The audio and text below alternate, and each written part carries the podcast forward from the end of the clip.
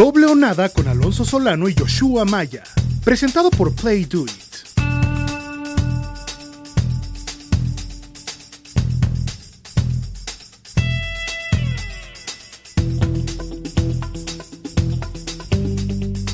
Uh, brother, se vienen los playoffs de la NFL. Se viene lo mejor. Se viene enero. Se viene ganar o morir con el Super Bowl 55 en el horizonte. Esto es doble o nada. Mi nombre es Alonso Solano. Me acompaña Joshua Maya. ¿Qué te parece, Joshua? ¿Cómo ves esa entrada? Muy bien, te inspiraste, me da, me da mucho gusto. Seguramente este, los Titans te tienen, te tienen feliz. si me, ves, estoy vestido de celeste hoy. Vengo con todo. muy bien, muy bien. Eh, muy contento, eh, por supuesto, eh, la temporada regular pues es, es, muy divertida, semana a semana, se fue muy rápido en esta ocasión, una, una temporada complicada, difícil, sui generis, en la que la localidad en realidad no pesó, prácticamente la mitad de los partidos los ganaron los locales, la mitad de los partidos lo ganaron los visitantes. Y, veremos cómo son estos playoffs, ¿no? Será, será rarísimo ver unos playoffs sin, el ambiente de, lo que significan. Eh, Seattle, por ejemplo, con, con Pete Carroll tiene marca de 5-0 en casa en playoffs, pero, pero esta vez e, esa afición número 12 que que ha sido tan importante en ese 5-0 no va a estar y, creo que, a, algunos les va a terminar pegando más que otros, ¿no? Por ejemplo, eh, los seis de Nueva Orleans, también el domo se vuelve loco en los playoffs y, ahorita la gente de Nueva Orleans no va a tener a, nadie en el domo, digo, familiares y amigos seguramente, pero, pero sí, sí va a ser una, una temporada que, que no la vamos a olvidar nunca de tan rara que fue. No, aquí hay que ser bueno para ganar. De otra manera. Sí, aquí sí no, no importan muchas cosas, solamente tu equipo y nada más. Ya vamos a entrar con los partidos, pero antes, hoy iniciamos de una manera distinta. Tenemos pregunta de la semana, Yoshua Maya. Venga, échala de una vez. La pregunta ruda de la semana. Bien, la pregunta es sencilla. Con el Super Bowl 55 en el horizonte, ¿quién lo gana? Yo previo a la temporada, previo a la temporada hice algunas predicciones para mi columna en, en Record y puse a Kansas City ganar el Super Bowl y de la conferencia nacional puse a los Santos de Nueva Orleans. Creo que Kansas City la va a tener mucho más difícil de lo, de lo que pensé, de lo que pensé previo a la temporada y lo que pensé en algún momento en la temporada. Creo que Buffalo es el equipo no solamente de la AFC, es el equipo de la NFL que entra con mejor nivel y, con el, digamos, eh, el ánimo más alto de, todos los, los, 14 equipos que están en la NFL. Eh, me, ha gustado mucho lo, que vimos de Buffalo en, en, las últimas semanas, por supuesto. Pero me voy a quedar, voy a mantener con mi pick de, los Kansas City Chiefs, me voy a mantener con ellos. Sé lo difícil que es, sé que, repetir en la NFL no es nada sencillo. El último equipo que lo hizo fueron los Patriots de Nueva Inglaterra 2003 y 2004 cuando vencieron a Carolina y a Filadelfia. Sé que no están jugando a su mejor nivel, no me gustó tampoco que hayan descansado a sus titulares la semana pasada pero me voy a quedar con ellos, me voy a quedar con ellos. Creo que, el tema de la experiencia, el tema de Andy Reid, el tema de Mahomes, eh, puede ser que, haga que, mi picks, que los Chiefs ganen el Super Bowl. El que sí voy a cambiar es al, participante en la NFC. Aunque los, los Saints no me desagradan en general, esta semana sí me desagradan, claramente. Eh, sí, veo a los Saints como un equipo bastante sólido y balanceado, lo hablamos. En general, es quizá el, equipo con mejor balance ofensiva, defensiva, equipos especiales y coach, y coach porque cuenta, aunque las, los, últimos años en, los playoffs no les ha ido bien, ¿no? Incluso teniendo un equipo, digamos, más sano, eh, más, más fuerte, más poderoso, voy a cambiar a, los Saints y voy a poner a los Packers en el Super Bowl. Mahomes en contra de Rodgers y me quedo con Mahomes para, para que humilla a los Packers en Tampa Bay el 7. Esa es, su, esa es tu última esperanza, abrazarte a Mahomes hasta el final, ¿no? Sí, sí, me, me, voy a, me voy a quedar con Mahomes. Me voy a quedar con Mahomes por siempre. Bien, bien, yo tengo, yo tenía a Kansas City y al equipo de Tampa Bay llegando al Super Bowl 55, lo que hubiese significado otro Super Bowl para Tom Brady, pero más importante que eso, Tampa Bay jugando en casa eh, en esta oportunidad en el Super Bowl 55. Yo lo voy a cambiar ambos, curiosamente, eh, lo mencionaba en NFL Latino. ¿Te sientes satisfecho de hacer eso, contento? Eh, no, obviamente que no, me siento, me siento hasta vendido, tengo que mencionarlo. Me siento, me siento barato Así ah, tengo que, ¿ya? Pero lo voy a hacer porque creo que, creo que son los dos equipos que eh, están entrando con, con mejor nivel a, enero en una temporada completamente rara, como ya lo mencionaste. Eh, voy a comprar a Buffalo y voy a ponerlo en la americana llegando al Super Bowl 55 porque siento que es el equipo que puede pegarse uno a uno con Kansas City. Lo escribí hace un par de columnas atrás, que es un equipo a nivel ofensivo que puede meter el pie en el acelerador y no sacarlo hasta que el otro equipo se rinda, lo cual es usualmente el método de los Chiefs para ganar, pero no hay nadie que se les ponga para par, por lo menos en la americana, y creo que aquí es Buffalo lo puede intentar y lo puede lograr, especialmente como lo mencionabas también hace unos minutos, de que eh, pues no hay que ir a visitar a Arrowhead con ese, con ese nivel de estrés que lo hacen los equipos, como lo hizo Tennessee el año pasado o como lo hizo New England hace dos años cuando salió con victoria. Ahora es más un tema de equipo a equipo y creo que Buffalo en este momento está jugando a un nivel que puede retar a Kansas City. Y del otro lado me quedo con Green Bay, igual que tú, y voy a poner a Green Bay ganando el Super Bowl. Y tengo que mencionar que esto me quema un poco. me arde un poco. Pero eh, no, te, has cansado de reventar a Green Bay toda la temporada en Twitter y, ahora los ves ganando, ¿no? Digo, no, a ver. Creo que, creo que los escuchas y tus lectores y tu gente que te en Twitter merecen una explicación, al menos. Ya te, te lo iba a dar, te lo iba a dar, pero a ver, yo he reventado a los Packers en los últimos cinco años. Eh, en los últimos cinco años he estado completamente en lo correcto, así que eh, no tengo ningún problema con eso. El tema es que creo que el equipo ha encontrado una buena sinfonía en el costado ofensivo Aquí le hemos, le hemos, reclamado mucho que algunos, hay algunas llamadas favorables de los árbitros hacia ellos, pero más allá de eso, creo que el equipo ha encontrado buena sinfonía. Matt Flores está ya llamando un, o sea, el, juego que llama Matt Flores todas las semanas es perfecto para Rogers porque no, no se inclina directamente en él para el éxito del equipo sino que en el punto de, las pinceladas que necesita Rogers lo logra y creo que Green Bay entra bien ante una NFC que está abierta porque uno no sabe realmente cuál es el mejor equipo, pero creo que ellos están un pasito adelante. Y luego creo que si llegan al Super Bowl, como lo estoy previendo con Buffalo, en un escenario tan grande, eh, confío un poco más en Aaron Rodgers que en este caso en, en Josh Allen, que hace un año atrás lo veíamos como uno de los jugadores eh, de más errores en la liga. Entonces, creo que es por ahí donde me termino de inclinar. La defensa de Green Bay está jugando muy bien también. Tengo que dejarlo muy claro. Eh, demostrado en las últimas eh, dos semanas. Así que creo que los Packers terminan ganando. Ojo, un detalle. Tom Brady tardó 10 años en ganar su cuarto anillo. Aaron Rodgers con este año sería el décimo que tardaría para ganar el segundo. Así que ahí puede estar la cábala también, por si les gusta, voy con los Packers y los Buffalo Bills. Eh, yo sé que es un Super Bowl extraño. Si lo habíamos, si lo hablamos de esto en agosto, nadie me compraba, pero entrando enero es, es otra cosa. Interesante, sin duda interesante. Vamos, a los momios. Vamos, si te parece, a los momios que, que, están en Play Do It para ser campeón del Super Bowl. Vamos a repasar todos rápido. Eh, si quieres, el primero, el primero es Kansas City. Kansas City es favorito en las apuestas, paga más 215, como la gente seguramente ya sabe apuesta 100 y ganas 215, es el favorito.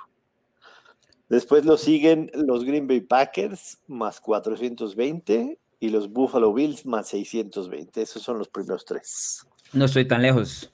No, ahí, ahí estás en, dos, de los, dos de los primeros tres. Échate los que siguen, los primeros, los siguientes tres. Bien, New Orleans está más 720 y luego Tampa Bay más 1000, es decir, 10 a 1 dos equipos de la NFC Sur. No, no se te hace muy alto para Tampa Bay más mil después de lo que vimos. O sea, sí, sí, sí. No voy a, no voy a decir Jameis Winston, pero si el efecto Brady de, de, de, de esa experiencia en postemporada, los seis anillos, etcétera, fuera otro buen coreback, Tampa Bay está muy alto, ¿no? Como para ser el, el quinto favorito. Dices que debería, debería valer más.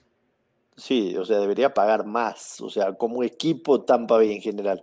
Eh, lo, hablamos durante toda la temporada, ¿no? Nos mostraron por momentos que sí pueden ser una ofensiva muy peligrosa, pero, pero yo a esa defensa no le tengo ni tantita fe, ni tantita fe. Creo que es el efecto de Tom Brady, eso es todo. Es el efecto de Tom Brady, coincidimos. Bueno, atrásito de Tampa Bay están los Baltimore Ravens con más 1100, 11 a 1. Después está Seattle Seahawks 13 a 1, más 1300. Y después hay un salto gigante a los Pittsburgh Steelers con más 2000. Es una, es una locura que Pittsburgh esté 20 a 1 y que en algún momento estuvo 11 y 0, ¿no? Correcto, correcto lo que se ha caído el, equipo ahí. Y luego vienen los Rams y los Titans que están creo que, hasta aquí, creo que, hasta aquí, perdón que te interrumpa, hasta Pittsburgh están los que si son campeones, o sea, todos los de verdad. Exactamente. Los que si son campeones no te extrañaría, ¿no? Por supuesto hay unos favoritos y no, pero, pero creo que a Pittsburgh, Pittsburgh es la línea de los primeros ocho que en realidad tienen un shot para ser campeones. Sí, estoy completamente de acuerdo. Y luego vienen los que necesitan un poco más de suerte y calentarse ya en el último mes para tener algún tipo, no milagro, pero para conseguir algo que tal vez no es esperado, que lo mencionaba son Ramsey Titans en 29 a 1, es decir, pagando más 1200, eh, 2900, eh, perdón. Y luego un poco más atrás, Indianapolis 44 eh, a 1 y Cleveland 49 a 1, Yoshua. Correcto, esos son los dos antes de los dos que tendrían que hacer un milagro para ganar el Super Bowl.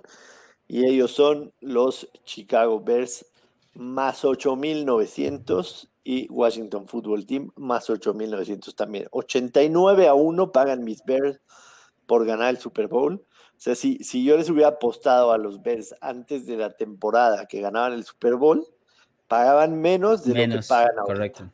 Pagaban menos de lo que pagan ahorita. Increíble. Pero bueno, ¿No te molesta? ¿No te molesta que estés ahí a la par de Washington? me molesta, me molesta, por supuesto que me molesta. este, quiero decir que, esta semana tenía yo ahí unos pesos disponibles en Play 310 pesitos para ti que, que, que, que, vives en Costa Rica y no estás este, muy, muy familiarizado con cuántos son los pesos, son aproximadamente 15 dólares. 15 dólares le metí a los Bears y en caso de que gane, gano aproximadamente eh, mil, 1.400 dólares. Entonces, pues eh, vale la pena. O sea, poner 15 dólares para, para ganar 1.400 creo que, que, vale la pena. Digo, al final de cuentas esto es todo diversión. Seguramente, si la lógica no dice otra cosa, el domingo habré perdido mis 15 dólares, pero bueno, eh, ahí, está la, la apuesta, no se vale soñar.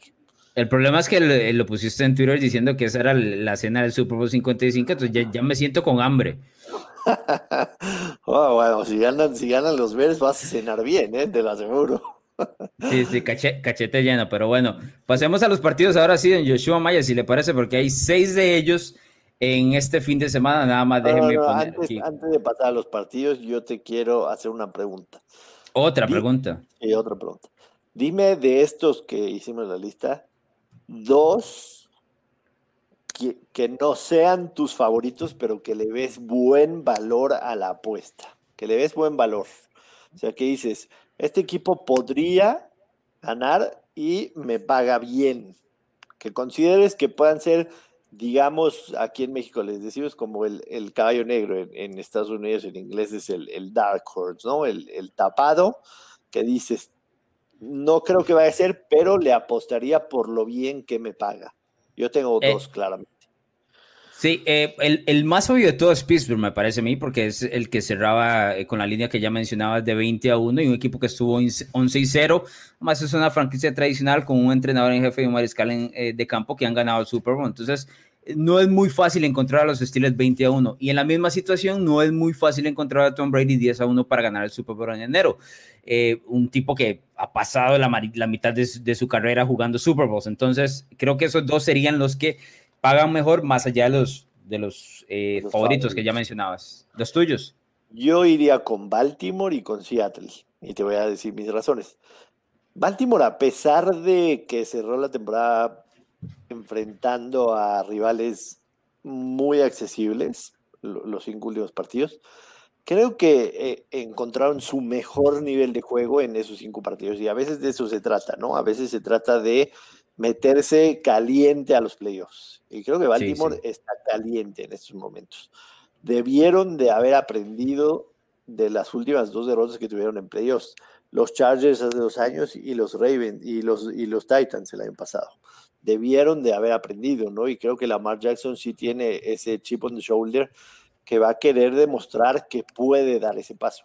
Uno de ellos sería Baltimore y el otro de ellos Seattle.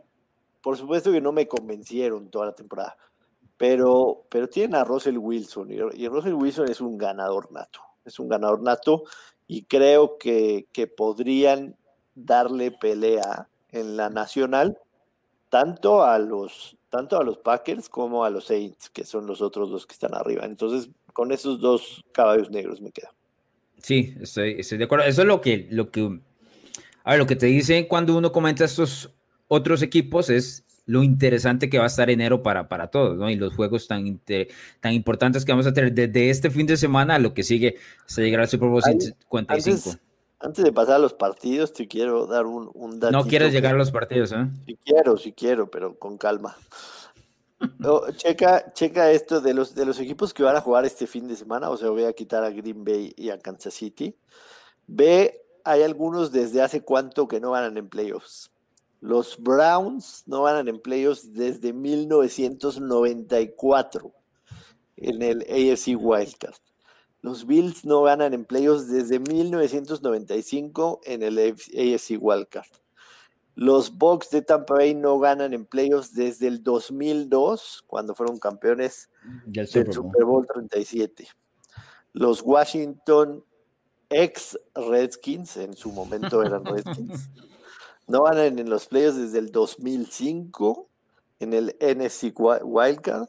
Los Bears no ganan desde el 2010 en los playoffs en el NFC Championship fue en ese momento, ¿no? En contra de Green Bay. Sí, pero no ganaron ese, sería el divisional. Divisional. perdieron, perdieron el de conferencia. Es correcto, entonces no ganan desde el 2010 en el NFC divisional. Los Ravens desde el 2014. Oh, wow, ese sí está, ese sí está complicado. Sorprende. Sí, porque están siempre, están siempre. Correcto. En el AFC Wildcard. Los Steelers no van en playoffs desde el 2016 en el divisional del AFC. Eh, y ya el, resto muy cercano, los Colts ganaron el último en 2018, los Saints el último en el 2018 también, los Rams también, por supuesto, el 2018 que llegaron al Super Bowl, y eh, Seattle y Tennessee, la última vez que ganan fue el año pasado. Así que así están las cosas. A ver, a ver quién de ellos puede romper su racha, ¿no? Porque, porque ya hay algunos que sí tienen, como decía, Buffalo y, y Browns, tienen más de dos décadas de no ganar en playoffs. Creo que el, la, la, racha más larga de la Detroit, si no me equivoco, no recuerdo el, el, año. 91. 91 que Detroit no ganó un partido de playoffs. ¿Qué estabas haciendo en el 91? Eh, 13 años, 13 años tenía yo, estaba este, seguramente comprando alguna revista. comprando alguna revista de béisbol o de NFL. O, ah, no, bueno, qué dicha. Sí, digo, no sé qué estás pensando. No, no, está bien. Está bien. ¿Ahora sí, partidos? Ahora sí vamos a los partidos. Bien, el primer duelo de este fin de semana, recuerden, son tres el sábado y tres el domingo. El primero es Buffalo recibiendo la visita a Indianapolis en playduit.mx. La línea de apuestas tiene a los Bills favoritos por seis y medio y el total en 51. ¿Qué te gusta? Sí, no, no se movió nada prácticamente esta línea desde... desde me extraña, tengo que mencionar. Yo también, ¿eh? yo también me, extraña que, que, no se haya movido nada. A, mí me gustan los Bills, eh, exageradamente me, me, me, gusta Búfalo, creo que, que en, en, algún momento este partido se va a convertir en, en, en un, este, en un bombardeo de, de, de, de Josh Allen. Ya ya, ya dijeron que Rock Yassin, uno de los cornerbacks de, los Colts, no va a estar listo. Entonces, este, creo que, que Buffalo debe ganar sin ningún problema. El over-under también me, me, agrada el over. Sí, perdón, 51 puntos creo que son este, muy, muy fáciles de hacer. Buffalo tuvo en la temporada 10-5-1 al over, Indianapolis 9-7 al over. Me gusta, me gustan los Bills, sinceramente tuvieron 6-2 eh, against the spread en, casa, entonces creo que, que, no van a tener, no van a tener problema. Buffalo en ganar este partido por más de un touchdown, lo tengo clarísimo. Me gusta un teaser en, en, en el mismo juego, el, con Buffalo bajándolo a uno, a uno y, o a medio punto y las altas. Eh, bien, bien lo decíamos, ¿no? Este, Buffalo entra, entra a los playoffs con, con la mano caliente, jugando su mejor, su mejor eh, fútbol de, de, toda la temporada. Eh, contrario a lo que pasa con, con, con, los Colts, ¿no? Los Colts incluso sufrieron en, en, la última semana en contra de Indianapolis. Sí les... en contra, en contra de, Jacksonville. Sí, en contra de Jacksonville sí terminan ganando ese partido, pero en algún momento estaban 20-14 y, Jacksonville con el balón en, territorio de, los Colts. No confío absolutamente nada en Philip Rivers, o sea, creo que, Philip Rivers en este partido va a ser saqueado, va a ser fumble, va a ser intercepción, o sea, Philip Rivers es el, tipo que, para estos momentos le va a terminar costando la eliminación a los Colts.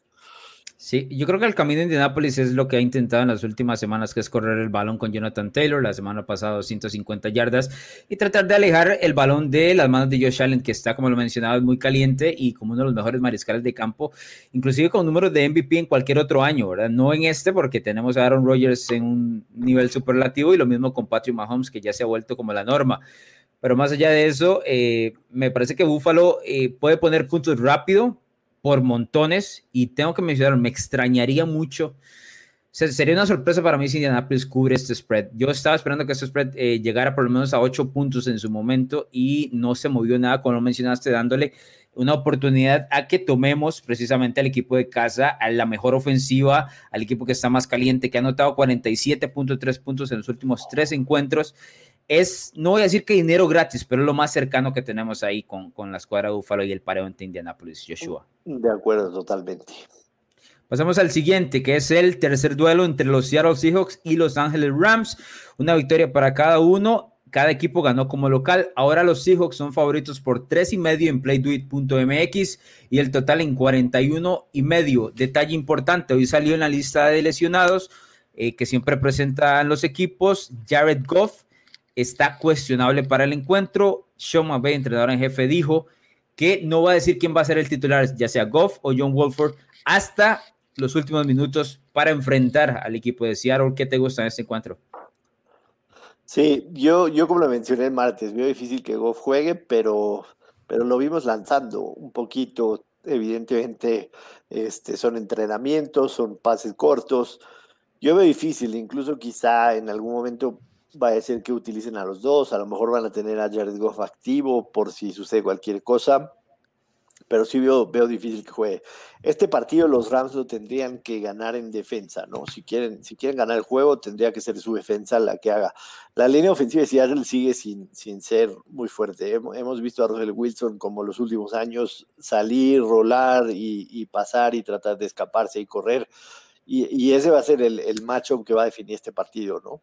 Eh, por supuesto, eh, lo, los dos partidos de, entre estos dos equipos en, la temporada fueron bajos de puntos. En el primer juego de ellos, los Rams en casa ganaron 23-16 y, y, Seattle, cuando jugaron en, Seattle, ganó 29.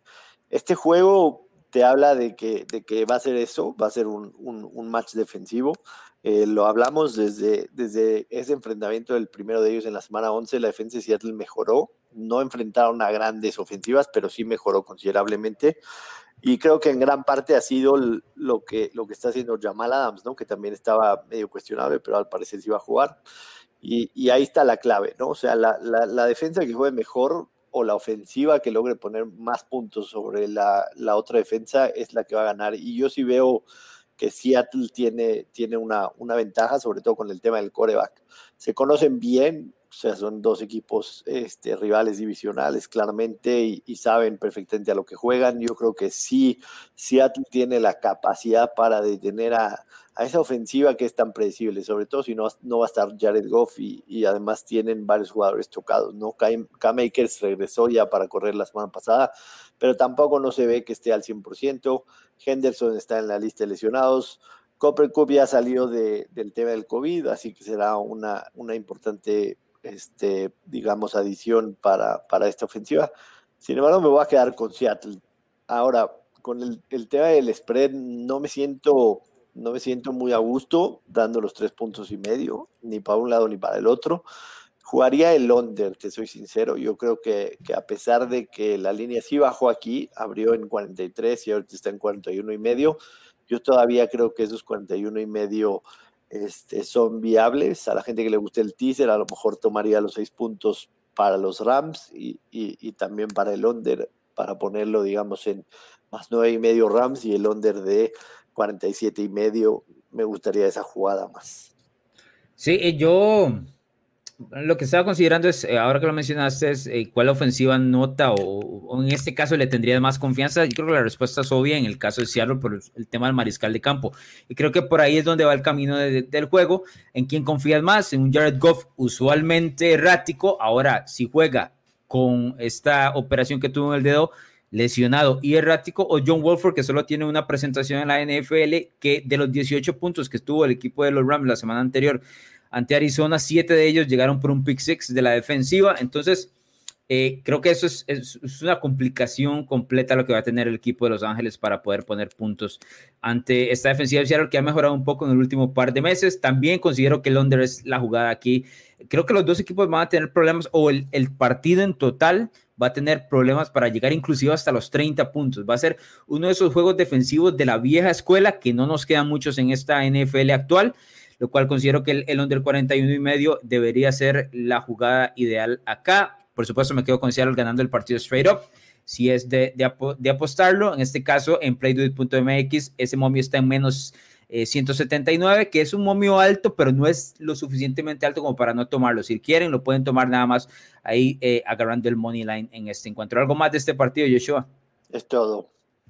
Bien, el último juego del sábado por la noche es la visita a los Tampa Bay Buccaneers, favoritos por 8 puntos en playduit.mx a Washington, el equipo de Washington Football Team con marca de 7 y 9, el total en 44.5 que vas a jugar.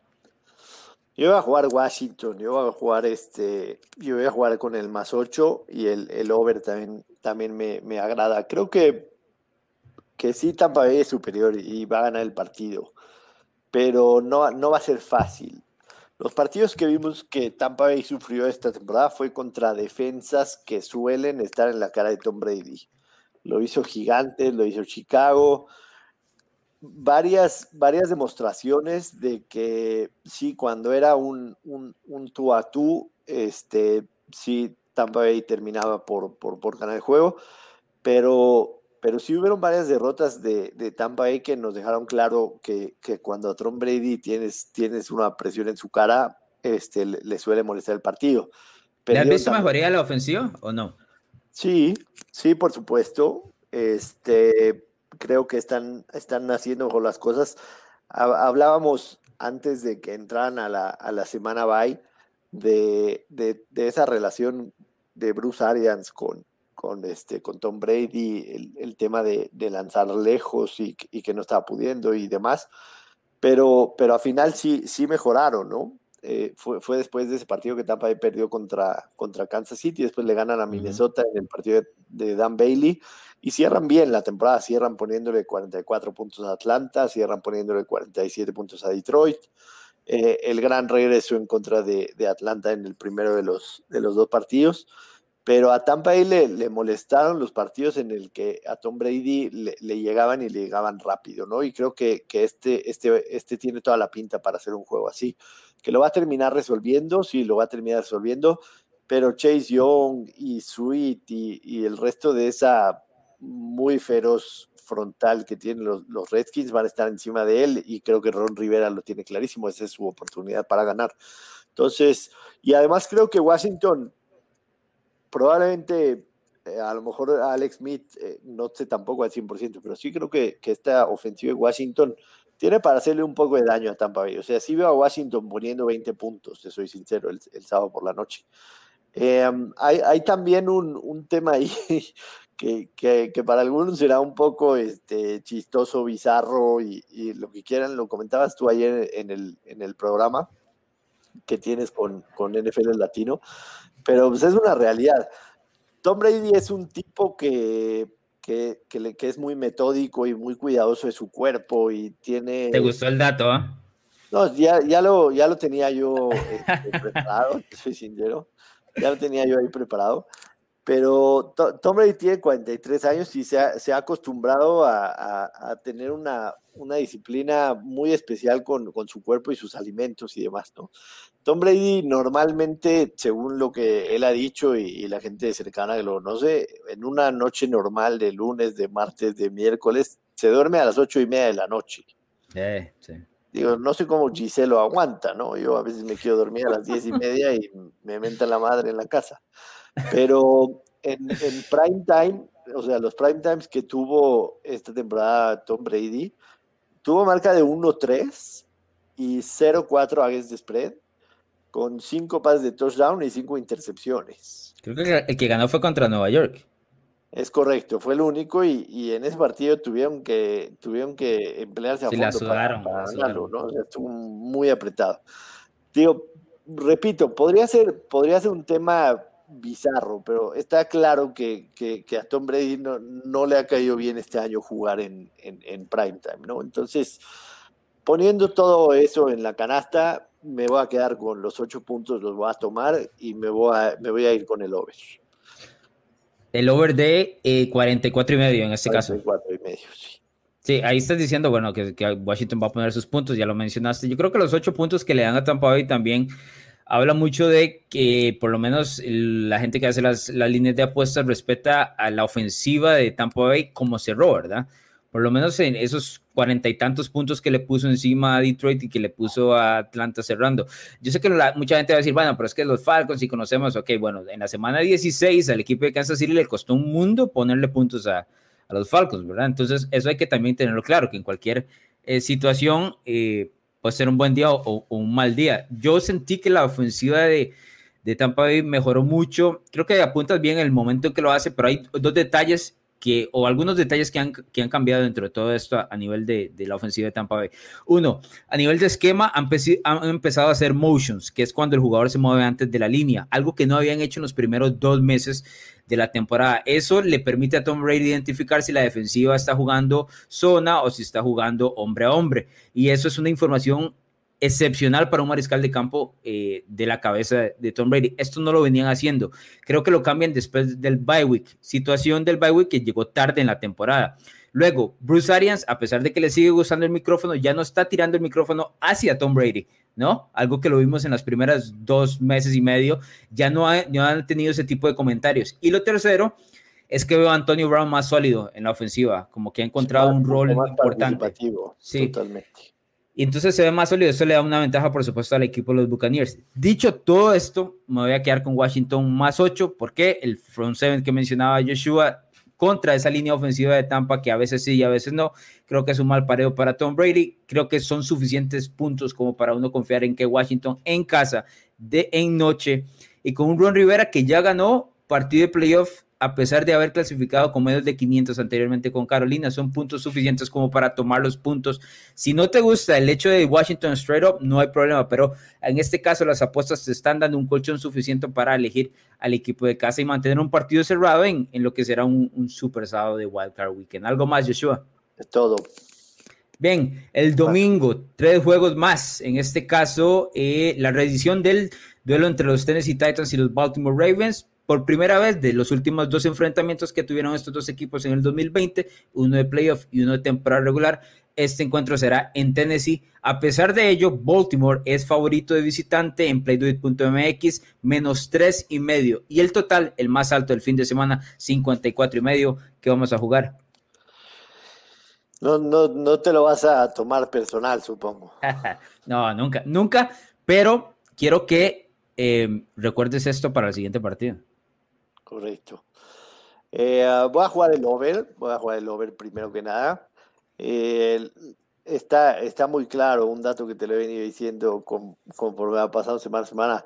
Ryan Tannehill desde que tomó las, las Eres fan, eres fan.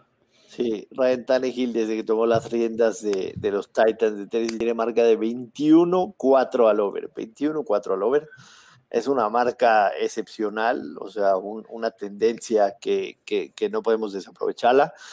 Y, en cuanto al partido, creo que van a ganar los Ravens. Eh, te lo digo ahora sí que sin, afán de, que te molestes, porque la, defensa de los Titans de verdad que es, es, una, es una calamidad, ¿no? Eh, Ah, y creo que el tema este de, que No me estás dando noticias, ¿verdad? Yo lo sé, yo lo sé, yo lo sé, lo sé que lo tienes clarísimo. La, la, la, la, ofensiva de los Ravens está, está, digamos, en el punto de calibración exacto, ¿no? Que es lo que estaban buscando. Independientemente de que Lamar Jackson no está poniendo grandes números eh, por aire, por tierra lo está haciendo, lo tenemos todo claro, por aire, está dándole un poco más. Hollywood Brown desapareció las primeras 12, 13 semanas de la temporada. Y en las últimas semanas, por lo menos lo, hemos visto, ¿no? Pisar, pisar las diagonales, cuatro touchdowns en las últimas cuatro semanas. Incluso Des Bryant está marcando. Eh, me, gusta lo que, lo que pueden llegar a hacer. Sí me, sí me molesta un poco el hecho de que en dos partidos, digamos, en los dos partidos más recientes, sobre todo el de la temporada pasada, cuando, cuando veíamos un, Baltimore superior, eh, los Titans frenaron a la mar por completo, ¿no? En ese 28-12 de los playoffs, siendo que los Ravens eran el mejor equipo de, de toda la temporada en la NFL. Pero sí creo que, que esta vez Titans no tiene absolutamente nada que hacer defensivamente en contra de, los Ravens. Creo que van a correr J.K. Dobbins, creo que va a tener un gran partido, al igual que lo va a hacer la mar por tierra. Ya lo dijimos hasta el cansancio, la defensa de Tennessee es la que menos presiona al coreback contrario en toda la NFL. No nada más que no van a presionar a la mar, sino que, que la mar va a tener muchos huecos, ¿no? Porque lo que puedes hacer tú cuando estás dentro de la bolsa de protección es esperar a ver si se abre una jugada, ¿no? Y normalmente los receptores van downfield y eso que hace que los safeties y los cornerbacks se vayan. Entonces, yo veo un partido en donde Lamar Jackson va a estar en la bolsa de protección sin presión y en algún momento los receptores junto con los safeties y con los cornerbacks y quizá alguno que otro linebacker estén 20 yardas y en ese momento se va a abrir un huequito y Lamar te lo va a aprovechar para hacer 15, para hacer 20, para salir de la bolsa y jalar a los corners que crean que va a correr y lanzar.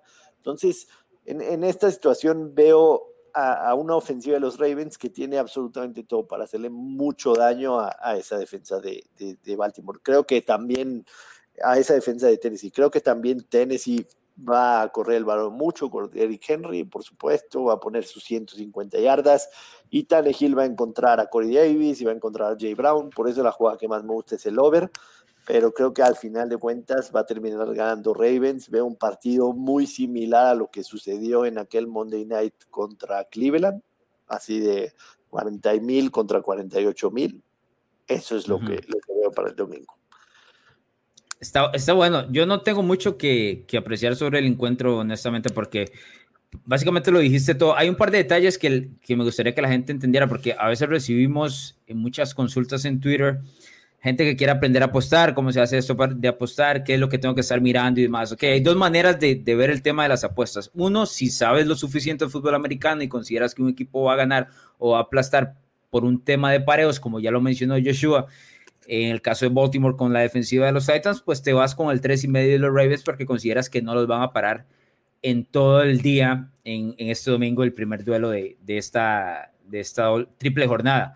Pero ahora, si te gusta el tema de los números, si vas a apostar por el tema de los números, un más tres y medio del equipo local con mejor ofensiva a nivel de pase y que ha ganado los últimos dos partidos directamente contra este grupo. Es que este hay que dejarlo claro. Este es el mismo grupo de Baltimore que Tennessee ha vencido dos veces. El más tres y medio es atractivo si quieres jugarte unos pesos a sabiendas de que te va a dar eh, buena paga o por lo menos te está dando un colchoncito para el equipo local. Son las dos maneras de ver este encuentro. Yo, como lo he hecho en todo el año en doble nada con los Tennessee Titans, me quedo completamente fuera de este partido. Creo tengo que ser honesto que va a ganar el equipo de Baltimore, pero por supuesto, o sea, estoy esperando que Tennessee pegue la, la sorpresa en este caso. Claro, claro. La es así, pero al último. Es correcto. Y dado que la esperanza muere al último, vamos con el siguiente duelo, que es la visita de los Chicago Bears a New Orleans. En playduit.mx, los Saints son favoritos por 10 puntos, el spread más grande de todo el fin de semana. 10 puntos, 10 puntos. Le están dando el colchón ahí al señor MVP Mitch y 47 el total, que no es uno muy alto, don Joshua Maya. Yo sé por dónde vos sé, pero cuéntele a la gente. Qué falta de respeto de, Las Vegas, ¿verdad?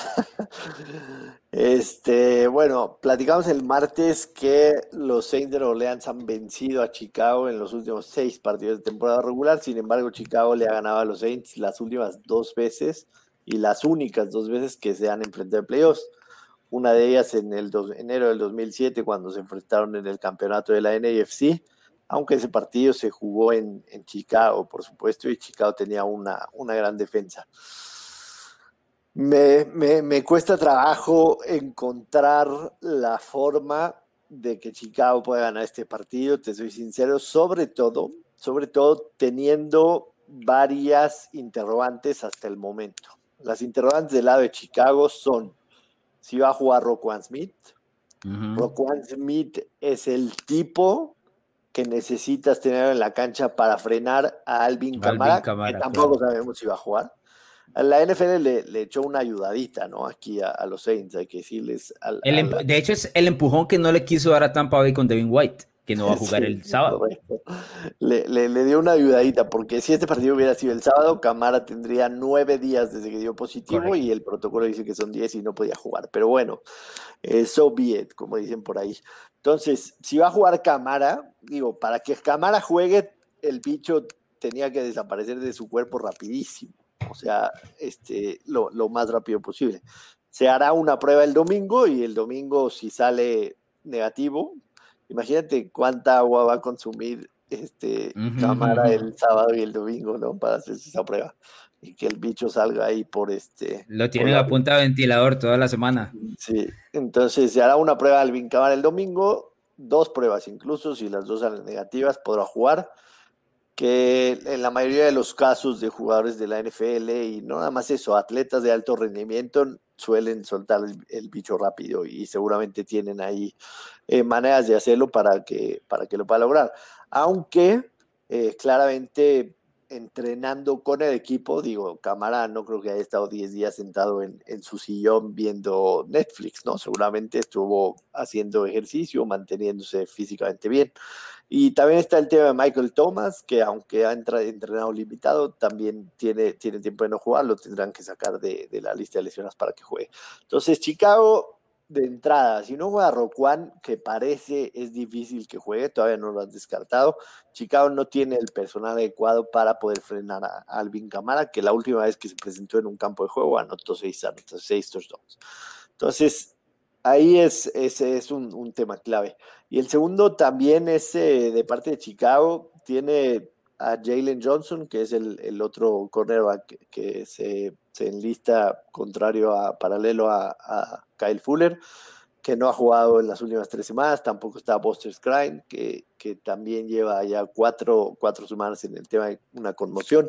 Y por supuesto, Darnell Mooney. Darnell Mooney es un, un wide receiver de segunda ronda, egresado de la Universidad de Tulane, que ha tenido una muy buena temporada destacada. Pocos esperábamos ver una producción de Mooney así y que salió lesionado el, partido pasado y también este, no, ha, no ha entrenado con el equipo. Entonces, si, si Chicago no logra recuperar esas piezas, será un, un domingo difícil.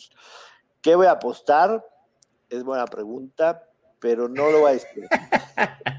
No lo voy a decir porque sí me quiero, me quiero esperar. No, bueno. En un poco más de información. Digo, te, te, te puse en contexto te puse en contexto cómo está la situación. Si el domingo sale que Camara ya suelto el bicho y Thomas va a jugar y del otro lado en Chicago no juega ni Roquan, ni Jalen Johnson o Daniel Mooney, la verdad no le veo ni siquiera mucho valor a ese más 10, ¿para qué te miento? Si los dos están completos, mm, tomaría el, tomaría el más 10 y también el over. Sí, yo voy, por, yo voy por el over 47. Creo que los dos equipos pueden poner punto. La ofensiva de Chicago ha mejorado muchísimo eh, en las últimas semanas con MVP Mitch, por lo menos encontrando ahí eh, lo suficiente. Es que, ¿sabes qué es? que con Nick Foles se veía tan pobre esa ofensiva que cualquiera ahora es, es mejor. Sí ha tenido, no lo voy a quitar que no, pero creo que entre los dos pueden sumar más de 47, llegar a esos 50 y más. Eh, sin ningún eh, problema. Por lo menos dile a la gente, porque yo sé que mucha gente escucha esto para oír opiniones tuyas sobre los Bears. El straight up, ¿quién va a ganar este partido? Estoy suspirando. La gente no me puede.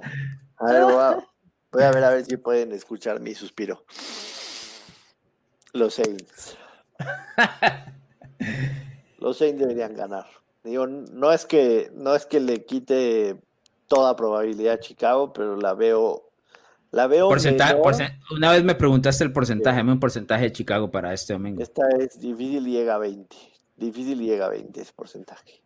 Tengo que decir que si juega completo Chicago, juega Roquan, juega Jalen Johnson y juega Darnell Mooney, el 21 lo puedo subir al 25.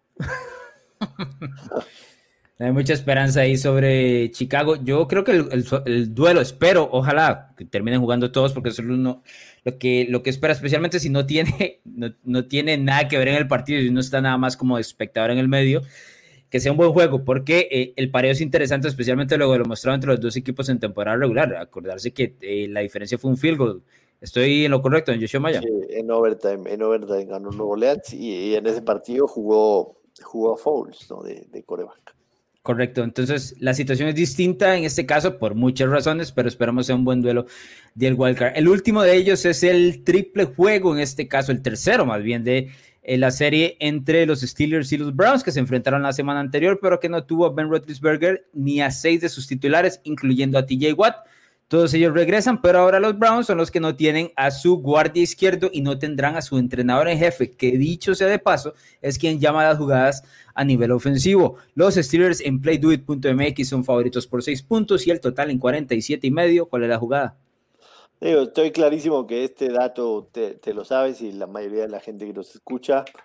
Los Cleveland Browns han perdido sus últimas 17 visitas a Heinz Field. 17 hace 17 años que los Browns no van a Heinz Field, incluyendo por supuesto lo que sucede este año.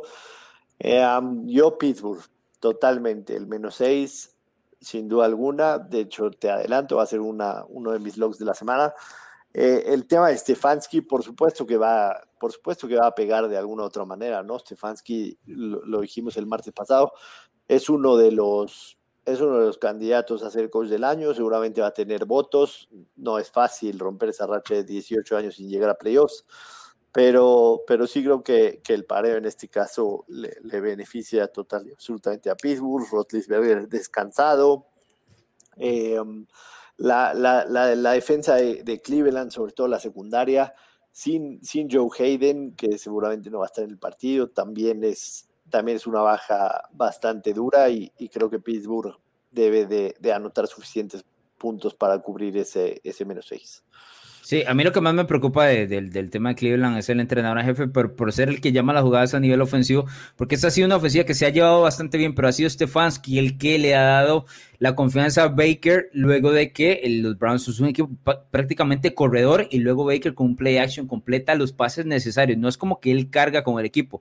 Y ahora sin esa, a ver, este tema de las llamadas de jugadas, es decir, ser el coordinador ofensivo quien llama al plan de juego, es todo un arte, ¿verdad? No es un tema de oficio nada más, es un, es un arte y hay que tener mucho ritmo para hacerlo. Así que perder este tipo de, fortaleza en un duelo tan importante contra un rival que te conoce de memoria y que ya lo mencionabas, te pega cada vez que visitas Pittsburgh, yo creo que eh, es complicado. Me quedo también con ese menos 6 de los Steelers. Eh, ¿Algo más en este juego, Joshua Maya?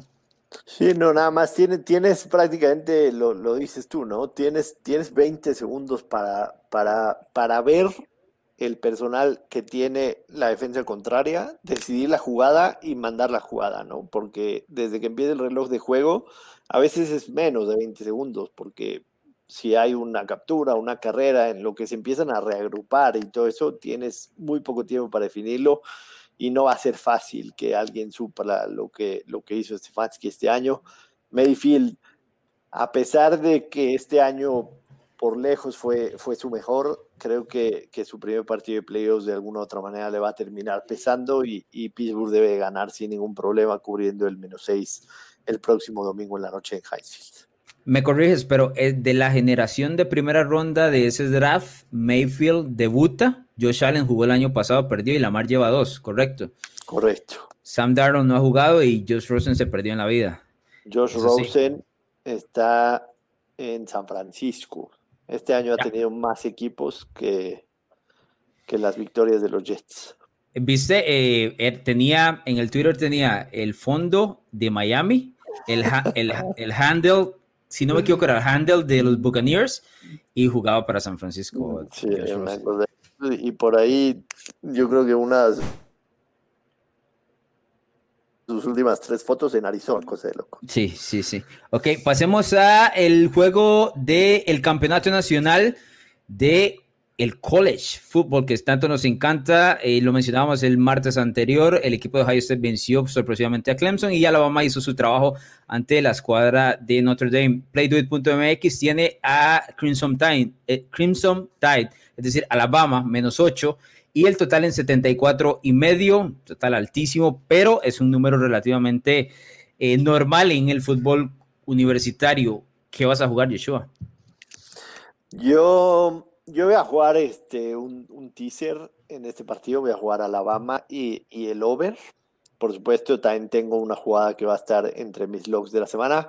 Pero hablando un, hablando un poco del partido, eh, y lo platicamos el martes, Alabama, Alabama definió el juego en contra de Notre Dame en, la primera mitad, ¿no?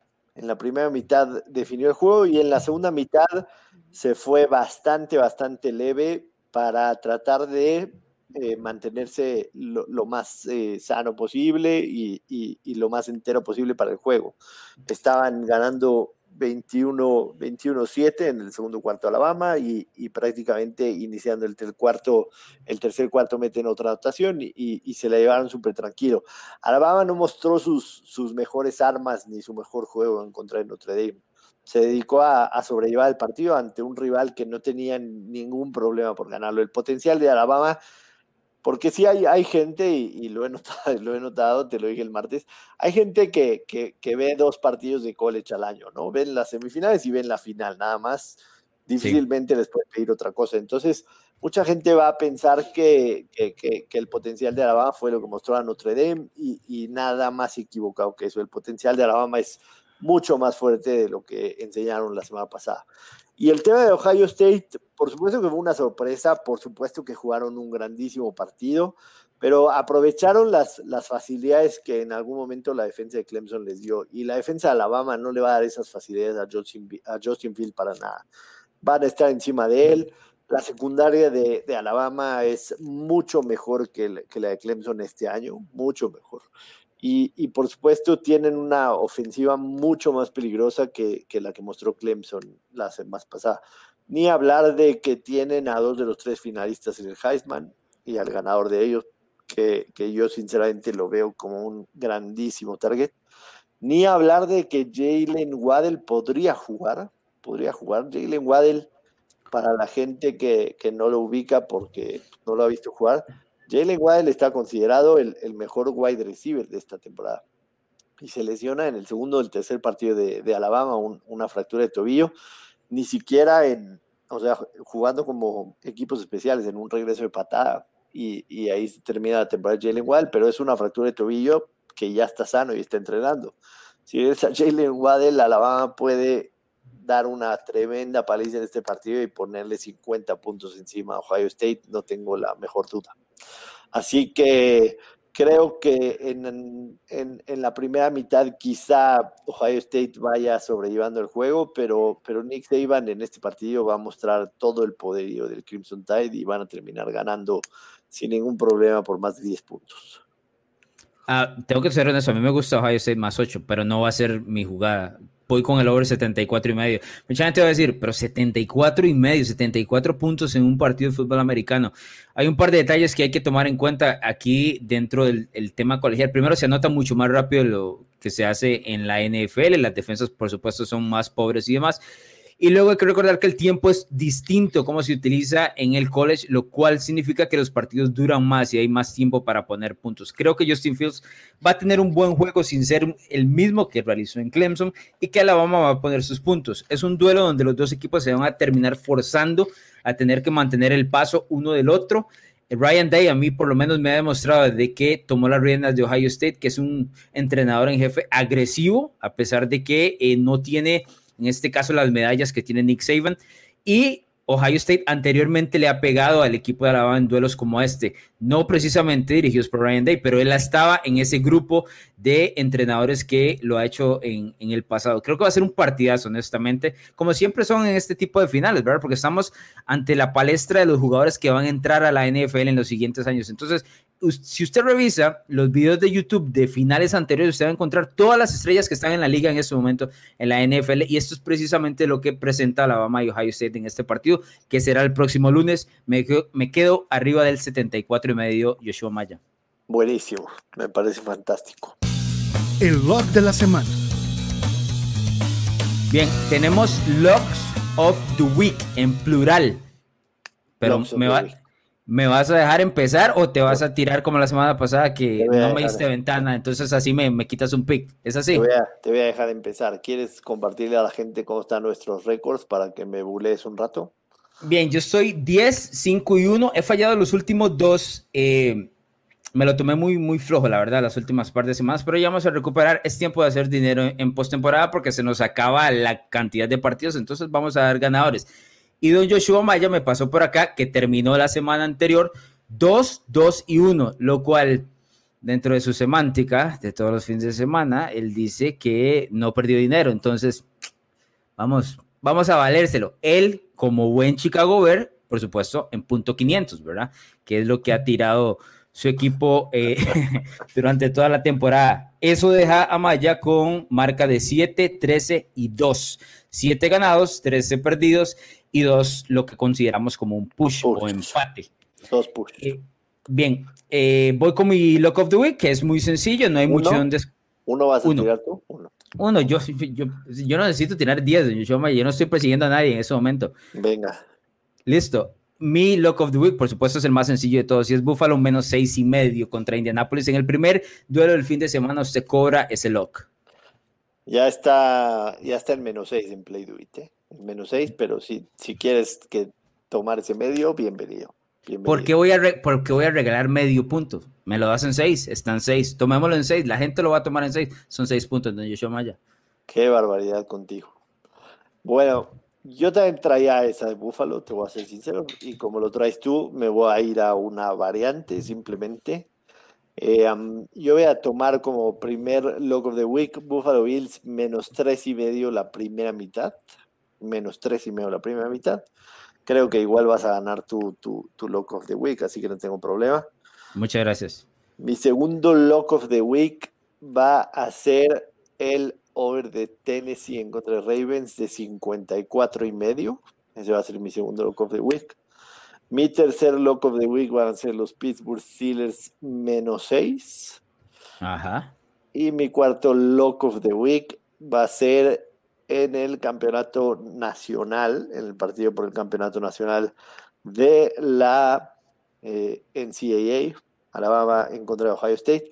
Me voy a ir la fija, Alabama menos cuatro y medio en la primera mitad de los 12 partidos que jugó Alabama esta temporada. En 11 cubrió la línea en la primera mitad, así que los tomo también menos cuatro y medio en la primera mitad, Alabama el próximo lunes. Cuatro Lock of the Week para que no perdamos de nuevo, nos vamos con más de 4-0 y listo. 4-0 y estamos a uno de 500, a uno de 500. Tengo una consulta. Eh, ¿Todavía te ves alcanzándome o ya, ya salió ese barco de puerto? al final lo vamos a, lo vamos a tener que decidir en, en, tema de porcentaje, ¿no? O sea, va a ser como, como, como, como en el béisbol, o sea, va a ser un porcentaje de ganados perdidos. Está difícil, pero pegando cuatro esta semana, porque creo que también vas a pegar tú, este, voy a mantener mi ligera esperanza de alcanzarte. Bien, no, no le he dado más chance a nadie en esta vida que, que a Yoshua Maya en el 2020, 2021. Sí, es verdad, ha sido, ha sido condescendiente, no lo puedo negar. Digo, también te puedo hacer una propuesta, ¿no? Este... Me has hecho como 10 en, en, los últimos tres meses de, de temporada o nada, pero dale, a ver. Te voy a aventar una propuesta. ¿Qué tal si tomo a los Chicago Bears Money Line que cuentan como, o sea, como un lock, hazte cuenta, o sea, es un lock, pero como en el Money Line pagan más 380, si lo gano, vale por 4. pero, ok, está bien, yo se lo hago, pero si lo pierdes, vale por uno. Vale por uno, sí, claro, vale por uno. Ok, juega, vamos, lo apunto de una vez. Chicago en Money Line vale por 4. Buenísimo, ya estamos. Así sea. Ok, nos vamos, Joshua Maya.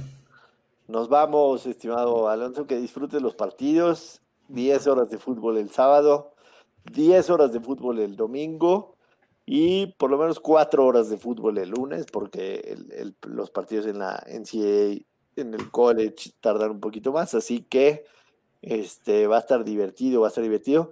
No sé si, bueno, eso sería todo para, para cerrar el podcast. Eso sería todo. Eh, pendientes, por supuesto, de, del próximo capítulo. No sé si lo vamos a grabar lunes o martes, es lo que quería decir, y, esperarnos al partido del campeonato, o, ya veremos qué hacemos, pero pendientes en el Twitter y ya les estaremos informando. Bien, recuerden, ya que he mencionado Yeshua al Twitter, ahí lo pueden seguir como arroba place of the week, a mí me siguen como arroba de Alonso y nos escuchamos ya sea lunes o martes, ahí decidimos nada más visítenos en Twitter, nos escuchamos.